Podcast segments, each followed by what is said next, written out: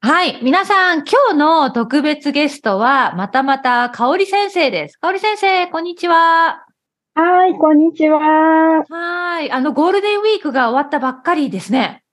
はい、そうですね。終わりましうたーん。やっと落ち着いた日常が戻ってきました。よかった、よかった。ということは、ゴールデンウィーク忙しかった。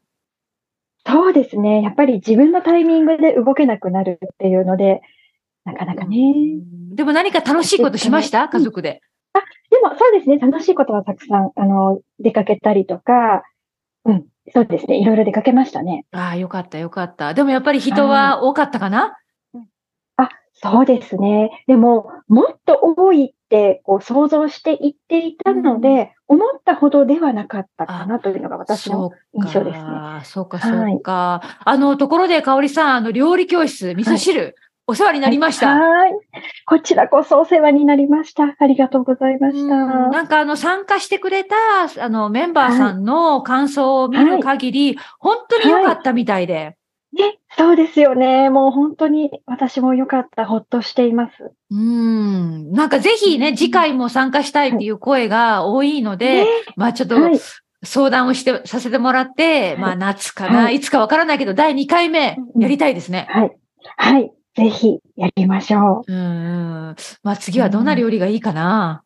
う。ねえ、そうですね。ちょっといろいろ、またう、んいくつか考えてご提そ案うしでますすね。ね。あの、準備していきましょう。皆さんお楽しみにしておいてください。ねえ、ぜひお楽しみに。はい。で、今日は、実はですね、はい都道府県シリーズの2回目なんですね。で、ずいぶんなんか前回から間が空いてしまって、リスナーさんには申し訳なかったんですが、茨城県について話したいと思います。はい、待ってました。茨城県。なぜなら、なぜなら、どうぞ、かおりさん。うん。はい、私は茨城出身で、18歳まで育ちました、茨城で。生まれも育ちも茨城県ですね、そうなんですよ。で、私ははい茨城県に行ったことがないし、はい本当に情報があまりないので、まあ、かおり先生がいてくれてよかったと思って。そうですかよかった。 ぜひあの、茨城県アピールをしてほしいんですけど、はい。はい。どうですかじゃああの、はい何から話しましょうかうん。そうですね。あの、一応、ここに行ったらいいよみたいな有名どころをいくつか押さえてお願いしますはいるんですが、はい。そうですね。ただちょっとね、時期が過ぎてしまったっていうところがあるんでうんうんうんすが、でもまた来年、再来年と毎年やっているようなものがあったりするので、うん。それをお伝えしてもいいでしょうかお。願いします。はい。では、えーとですね、一応おすすめ3つあるんですが、うんまず、一つ目。あ、えっと、ちなみにどれもですね、茨城県の中の中心部、あの位置的にど真ん中っていうあたりの催し物のご紹介なんですけれども催し物イベント。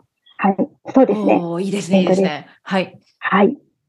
ということで、一つ目は、えー笠間市というところの火祭りっていうものをご紹介させてください。火祭り、わかりました。うんはいあの、笠間市というところ、まあ、まさに私の出身の町なんですけれども、おーそこはですね、笠間焼という陶芸が有名なところなんですね。おーはい、陶芸の町で、火祭りっていうのは、その陶芸の、あの、食器ですね、うん和の食器を作る作り手さんたちがたくさん集まって、で自分の作った作品を展示したり、販売したりするようなお祭りなあんですよ。これは私、興味がありますね。ね、あの、はい器とか買えるんですよね。そうね、なので日本のものが好きという方、ぜひ行ってほしいなって思うんですが、うん はい。ただ、これやってるのが、ゴールデンウィーク中なんですよ。あそうか。なのじゃであ 皆さん来今年年。はね終わっちゃった。そう、来年。わかりました。うんはい。どうぞ。それがすごい、うん、有名で、ただ、ただね、すいません。ご紹介しておきながらなんなんですが、うん私、実は、近すぎて行ったことないんです。いや、でも、すごくわかる そ。ういうもんですよね。あね、のそういうもんなんですよね。近すぎだそう、近近すぎたそうなんですり、よあとゴールデンウィークさ、人が多かったりするかそうら、そうそう、そうなんですうよ。んわざわざ混んでるとこに、いつでも行けるのに行かないっていうのがあって、そうなので、で、火祭りの時期はもちろんすごい人で、うんあ、の、なんでしょう。まあそれ自体すごく有名なものなんですが、もう陶芸の街なので、いつでも行っって、その作家さんのお店とか、いろんなところに、に行って、器を見たり買ったり楽しむことができるので、は。。はい決あまもう一回その焼き物の名前お願いします。はい朝、かさまです。かあ、かさ。ま、かさま焼き。わかりました。はい、うんかさま焼きです。わオッケーオはッいケー、ないいのででねすね。あえてゴールデンウィーク外していった方が、ゆっくり見られていいかもしれないですねう。ーん、いいですね。そして、二つ目は。はい。二つ目は、えっ、とですね、海の方なんですけれども、えっ、と、海浜公園っていううん大きな公園、それから、まあ、その近くに水族館もある大洗水族館というところがあるんですけれども、すいません、えっと、ただ今の大洗水族館というのは、うんえー私が住んでいた頃の20年以上前の、あの、その水族館の名前で、今はもうちょっとおしゃれな名前になってますね。そういう なるほど。あのかそうカタカナの名前になってるけうど、んすいません、ど忘れしちゃった。あのね、アクア、今調べました。アクアワールドって書いてある よ。アクアワールそうそうド、うん、茨城県、大洗水族そう館。ですね、大洗水族うん館。はい、そうです。はい、そこのね、大洗水族館で、まあ、いろいろね、こう、水族館を楽しんだり、イルカショーとかありますからね。うん、、はいいいです。そういあ、うのを楽あじゃあし結み構つつ大きな水族館ですねあ。イルそうカです、ショすーとごいか。大きい。そうですね。はい。お、ウェブサイトには、日本トップクラス規模って書いてあるよ。そうですね、すごい微妙な表現です よね。あ、そっか。ト関ップではな東、いじゃあこれどうですか関東最大規模って書いてある。それはそうですね、確かに、それは、あの、間違いないと思います。関東最大規模ですいいで ね。すね。じゃあはい水族館好きな方は。東京の中でうん。そう、そうなんですよね。近場で東京に来た時に、あの、東京にも水族館ありますけれども、規模が全然違います。うんもうすごい大きい。で、海の近くだしね、なのもでちろん。。そうあーそうなんです海の目の前あーいいです、いいです。うん。で、あとそこから車で15分、20分ぐらいのところに、えー大きな海浜公園っていう、国営の公園があるんですが、そこも、あの、ちょっとね、今ゴールデンウィークの時期なんですけれども、お花畑がすごく有名で、うんネモフィラっていうお花知ってますあ、聞いたことあります。有名になったのはうんありますそう、海浜公園のネモフィラが有名になったのは多分この10年とかそれぐらいだとは思うんですけれどうも、。んそこでもやっぱりシーズン的にゴールデンウィーはク春ですね。はい春。そうですうんね。春、春夏がおすすめですね。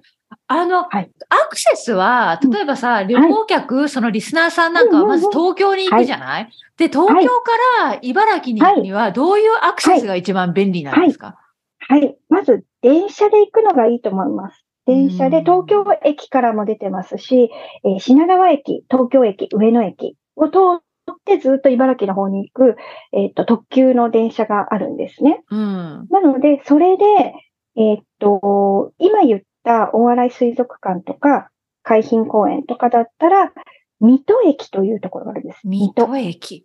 はい。水戸黄門の水戸ですね。はい水戸黄門はいはいはい。あの、水戸市が、あの、県庁所在地なんですけれども、うんそこが一番大きな、あの、都市なので、そこうをん中心に、あの、大洗に、大洗の方に行く電車に乗り換えるとか、あとはうん、海浜公園の方に行く電車だったり、あの、十分笠間日焼き帰り、日帰りできますよね。東京でかきら。ます、できまうんうんうんす。そうですね。はい。うん、いいです、いいですね。うんで、今はい二つ言いました。あともう一つあるあるはいのかな、じゃああともう一つは、うん偕楽園の梅祭りが、うんはい、おすすめですね。これはちょっと偕楽園あの外せないですね。偕楽園。あの、そう多ですね分ね、日本庭園見たい人たくさんいると思うんですよ。うんね、そうですよね。なので、日本三大庭園の一つ、偕楽園ですね。はい。うんで、そこでは、い梅がとても、あの、有名で、梅祭りが、えっ、と、2月下旬ぐらいからだったかな。もう2月下旬には2月梅が咲くのか、そうか、そうか。そうなんですよ。桜より前の時期なんですね。ね。はい。その時期に梅祭りっていうのがやっているので、あの、その時だけ臨時で泊まる、あの、臨時で開かれる駅っていうんですかねおお、偕楽園すごいな駅ってあるんですえーすごいちょと知らなかった一個手前で、はそうなんです。その時期だけ泊まるっていうう。ん、ありがたいですね。あのものですねはい。なので、そこからすぐなので、うんはいあこれはおすすめですね結構地元っぽい情報を3つ教えていただいて。うんうんでもあの、はい。食べ物はどうですかこれあと私ははい食べ物が好きだから。茨城県のはいそうですよね名物。はい。えーっと、まあ、いろいろありますが、大きく二つのうちの一つ目は、やっぱり納豆です納ね。豆。で、その、ここでちょっと皆さん、ねえーって言った人が多いかもしれないけそうえーっど。かなり分かれますよね。いや、もう多うんう分んほとんどの人がええですよね。うん。いやいや、でも、ね、納豆あなんでの、納豆有名ですよね。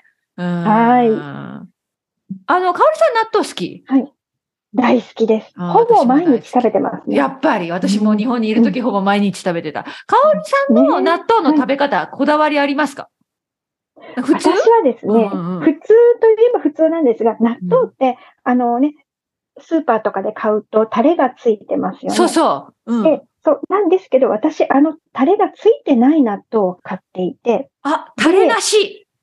そう、タレなし。ただねう、んあんまりスーパーには売ってないかも。食材の、宅配の、あの、生協ですね。生協で買うとあるんですけれども、どそうで、タレなしのものを買って、で、私は醤油麹というものをタレとして使ってるんです。あ、自分のやつですね。はい、なそうでるす。ほ醤油ど麹。あ、それはこだわり、作こだわり。はいうん。ってるので。あ、ですかね。うんうんううん。ん。あ、はいいいですね。じゃあ、かおりさんの家族みんな納豆大好き。そう、え、あ、うんとね、子供たちは大好き。で、あー夫は関西人なので、納豆ダメなんですよ。そっかそっか。まあでもわかる気がする。うんなるほど。 じゃあ、うんうんおすすめ、まあおすすめというか、名物は一つ納豆。うん。はい、そうですね。はい。で、もう一つは、あんこう鍋という、まえあ、あんこうっていうあ魚の、、魚あのですよね魚あのあんこ。こそう、そうです。あの、あんこう鍋がね、あの、茨城、まあ、さっき言った大洗でかなり有名ですね。